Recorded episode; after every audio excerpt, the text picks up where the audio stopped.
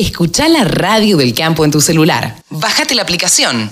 Es re fácil. Ezequiel Pesoni, como les he dicho, eh, es un periodista especializado en maquinaria agrícola. Y, y bueno, y tiene la generosidad de charlar con nosotros cada 15 días aproximadamente para desasnarnos de cosas, bueno, que son bastante comunes en el campo y que a veces, muchas veces no se tienen muy, muy en cuenta. Vamos a charlar hoy con él, pero primero lo saludamos. ¿Cómo te va, Ezequiel? Buen día. ¿Qué tal, Carlos? Buen día, ¿cómo estás vos? Saludos para toda la gente que nos escucha. Muy bien, muchas gracias. Eh, gracias por atendernos antes que nada. Y habíamos charlado ayer de, de conversar hoy en la radio eh, sobre determinado tipo de maquinaria agrícola como las segadoras de pastura. Esto es, a ver, si yo entiendo bien, todo lo que se utiliza antes de hacer rollos o fardos, ¿o no? Claro, claro, el segado de la pastura es el, el corte, le, le decimos segado porque es un poquito más, más técnico y específico, pero para, para ponerlo en concreto es el corte de la pastura que después la, la vas a dejar secar y entonces después se hace el fardo. ¿no? Es un poco el, el proceso resumido. Bueno, eh, eh, ¿existen muchas clases de segadoras o, o todas tienen el mismo fin, digamos?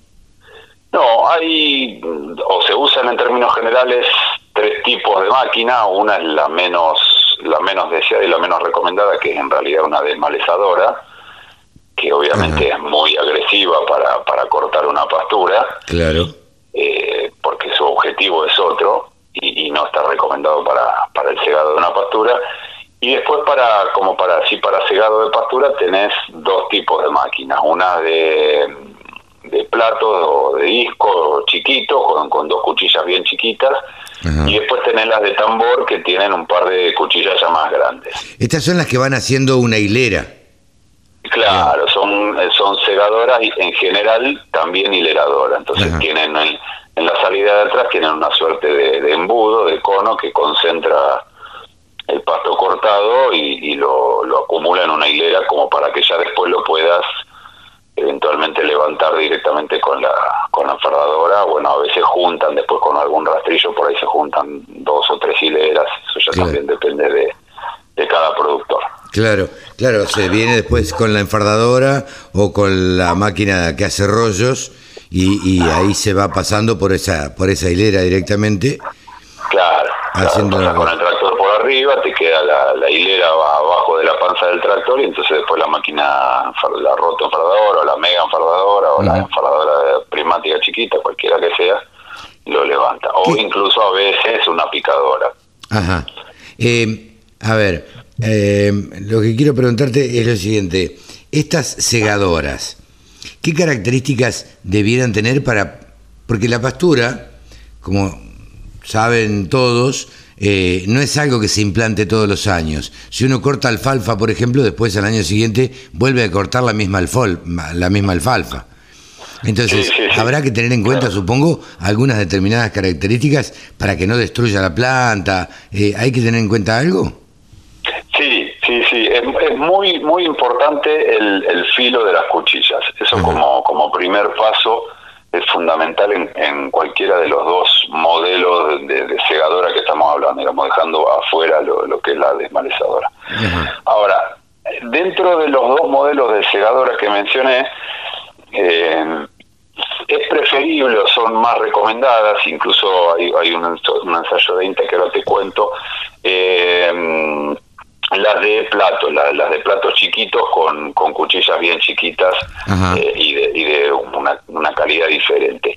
Y la calidad eh, de, de- de trabajo está en el tipo de corte que hace, ¿no? Por un lado, o sea, ahí tenés dos, dos factores. Por un lado, el corte es mucho más, más neto y más claro en, en estas máquinas de platos, Claro. sea, que, que le dicen de tortuga en, en el campo, que, que son unos platos de 25, 30 centímetros de diámetro, no más. Eh, hacen un corte mucho más neto de la pastura, entonces eh, la cicatrización es más rápida y el rebrote también es más rápido Claro. y también es menos probable el, el ingreso de plagas y enfermedades, justamente porque cicatriza más rápido la planta. Y O por sea- otro lado, sí, decime. No, te iba a decir, o sea que es probable, digo, o puede existir la posibilidad de que entren algunas enfermedades a la planta en ese corte que se hace. Claro, cuando, el- cuando el corte es con, con más desgarro, te, te produce un cierto deshilachado en el momento del corte, Sí. y ahí juega mucho el filo también, como Claro. yo te decía recién. Eh, es- ese corte deshilachado eh, tarda más en cicatrizar, tenés más superficie expuesta de la planta, entonces es más probable que, que entre alguna enfermedad en, en esa herida, ¿no? Y por lo tanto también te retrasa el rebrote porque la planta está más tiempo cicatrizando, aun cuando no se enferme, cuando no le ingrese nada, la planta está más tiempo cicatrizando y rebrota más tarde. Bien.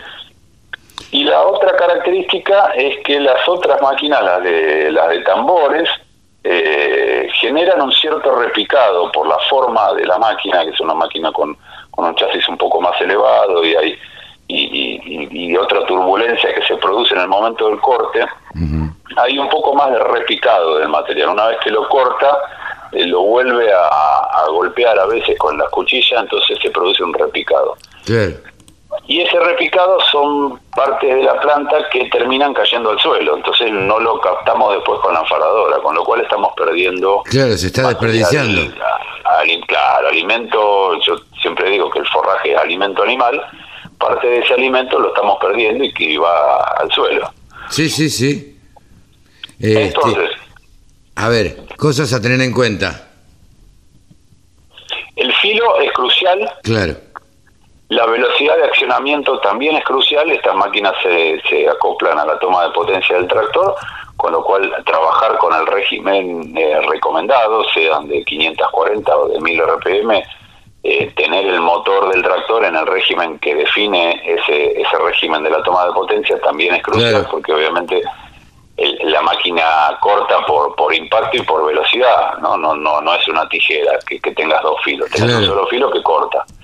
Entonces, en la medida que, que trabaje a la velocidad recomendada y con un muy buen filo, el corte va a ser neto.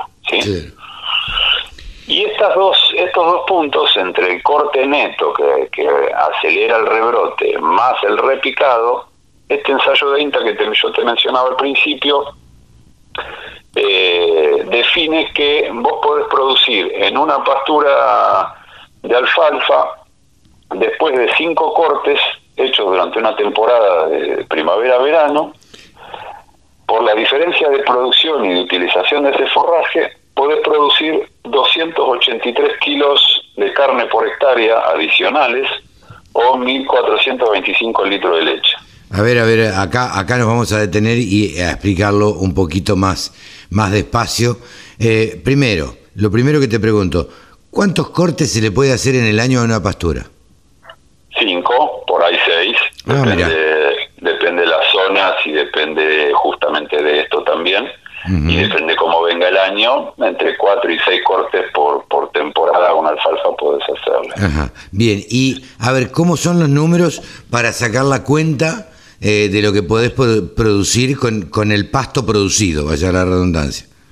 Bien, vamos con carne. Eh, después de estos cinco cortes, eh, lo- lo- los muchachos de INTA con, con este, Federico Sánchez y otros técnicos que, que trabajaban en, en Manfredi, eh, definieron o, o calcularon, digamos, definieron la, la producción de forraje adicional en, en megacalorías y eso se transforma después en 283 kilos de carne por hectárea Ajá. adicionales. Entre, la, digamos, la única diferencia acá fue la máquina utilizada en el mismo Sí. lote, con la misma enfardadora, etcétera. La única diferencia fue la segadora que se eligió. Claro. Entonces, por usar esta segadora de platos, se logra en esos mismos cinco cortes mayor producción de forraje y por lo tanto mayor producción de carne. Claro. Son 283 kilos de carne adicionales por hectárea. Lo cual no es poca cosa, digamos. No, es, muy interesante.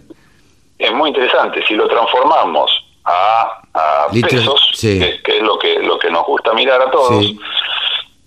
eh, yo tomé como, como valor del kilo de carne el índice novillo del mercado de Liniers promedio de este mes, de lo que llevamos hasta hoy, Sí, que estábamos en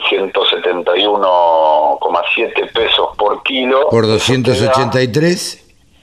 por 283, correcto, eso te da 48.591 pesos. No, 50 mil pesos. Digo, vale la Casi- pena, ¿no? Casi 50 mil pesos por hectárea, ¿no? Claro. No, Por no, hectárea. es para tener en cuenta. Y si lo transformamos en leche, que sería la otra posibilidad, digamos, para lo que se usa en los forrajes, este, ¿cuánto, ¿cuánto daría?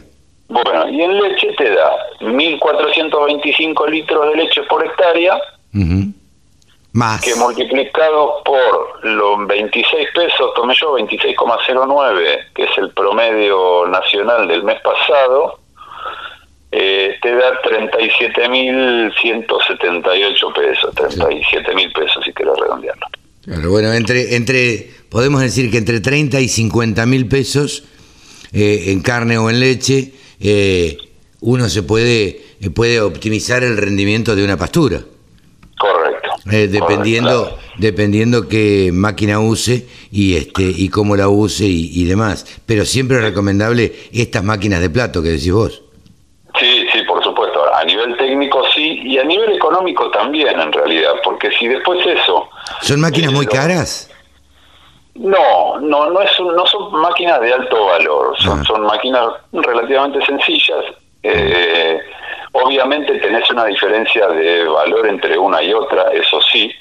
La de platos eh, vale alrededor del doble o un poquito más la de la de disco, la de plato de tortuga respecto de la de tambor. Tiene un costo operativo un poquito más elevado en cuanto a, a- a recambio de cuchilla y a mantenimiento. Pero si vos pones en la balanza todo, es decir, tenés más costos, pero tenés más ingresos, eh, el resultado te da que con aproximadamente, eh, el número no, ahí acá el número no lo tengo muy actualizado, pero la relación más o menos se mantiene, con aproximadamente 60 hectáreas eh, por año de pasturas, eh, amortizás la diferencia. ah mira vos mira vos y Eh, entonces, digamos que se, como, como nos gusta decir a veces, se paga solo. En realidad no se paga solo porque uno tiene que trabajar para pagar las cosas, pero sin duda eh, con, con, con el, con el trabajo bien hecho y con el, con el esfuerzo y ponerle el ojo, eh, podemos pagar y podemos amortizar la diferencia de tanto de, de costo de inversión como de, de costo operativo. por último Ezequiel estas máquinas son nacionales o hay importadas también Hay de las dos cosas. Hay de las dos cosas. hay nacionales que, que producen este tipo de máquinas y también están las importadas.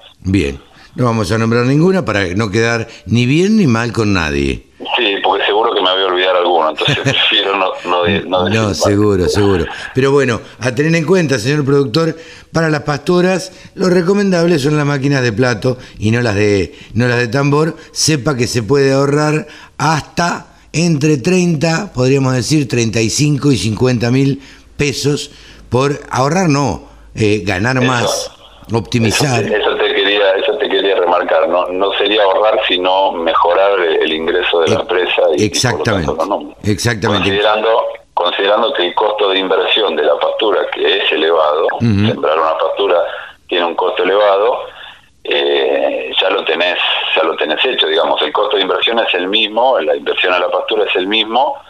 Se- después, según con qué máquina lo cortes, la hace rendir más o menos. O menos, claro. ¿no? Eh, La verdad que clarito, Ezequiel. Muchísimas gracias por este contacto, como siempre, con la Radio del Campo y seguiremos charlando estos temas que interesan al productor para hacer rendir lo más posible todos los campos. Un placer, Carlos. Te mando un abrazo grande y saludos para toda la gente. Gracias. Ezequiel Pesoni, periodista agropecuario especializado en maquinaria agrícola. El sector agroindustrial es el que más mano de obra ocupa en la Argentina. Nos merecíamos una radio. www.laradiodelcampo.com